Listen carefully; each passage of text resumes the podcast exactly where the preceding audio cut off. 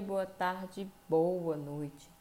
Fábulas de Ama de Leite, segundo Platão, sob a perspectiva de Paulo Sérgio Vasconcelos. Esta é a parte 2 do nosso projeto de contar oralmente mitos gregos para que passe de uma geração a outra. E vamos à parte 2 sobre a Guerra de Troia.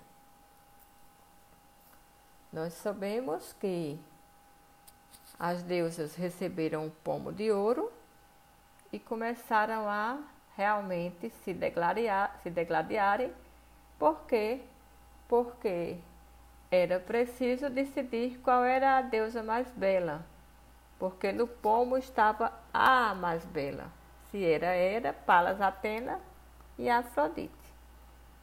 Então, depois de todas oferecerem seus encantos, terminou com a vitória de Afrodite.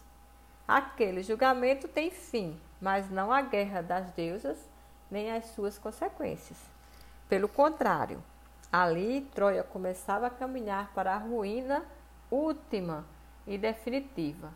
O pomo dourado da discórdia arruinaria a cidade de Príamo e levaria os gregos e troianos muitas desgraças lágrimas e dores sem contar. As deusas perdedoras, Hera e Palas Atena, ajudariam, na medida de suas forças, os inimigos dos troianos na longa guerra entre exércitos da, exércitos da Europa e da Ásia. Um dia, Paris, acompanhado de um de seus irmãos, viajou para a cidade de Esparta, pátria de Menelau, com o objetivo de raptar-lhe a esposa, que deveria ser sua, segunda, que deveria ser sua, segundo a promessa de Afrodite.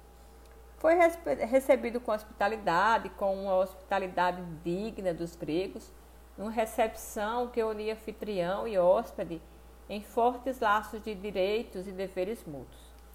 O marido, que de nada desconfiava, teve, pouco depois, de viajar para a ilha de Creta. E acreditando no pacto de hospitalidade, deixa sua própria esposa encarregada de tratar bem os troianos. Helena, diante daquele jovem mais belo, ainda mais belo, por obra de Afrodite, apaixonou-se.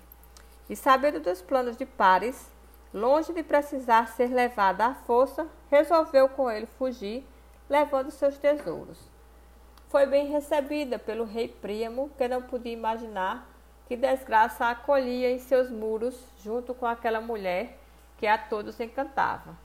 No futuro, também, um cavalo de madeira seria recebido com alegria e dele nasceria um rastro de destruição e morte. Ao saber do que acontecera, Menelau reclama de Troia, a esposa, em vão.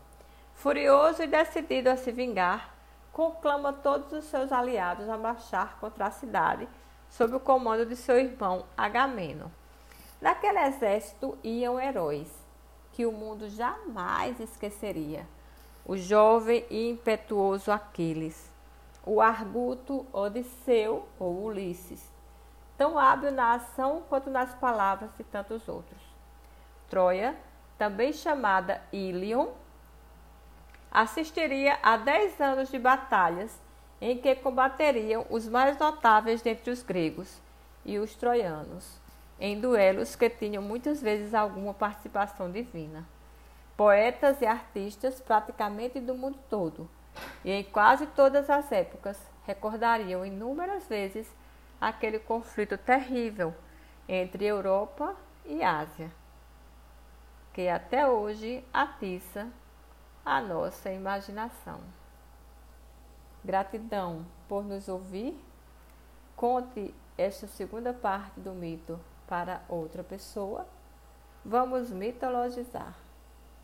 E o próximo mito que irei contar é a ira de Aquiles. Vamos lá!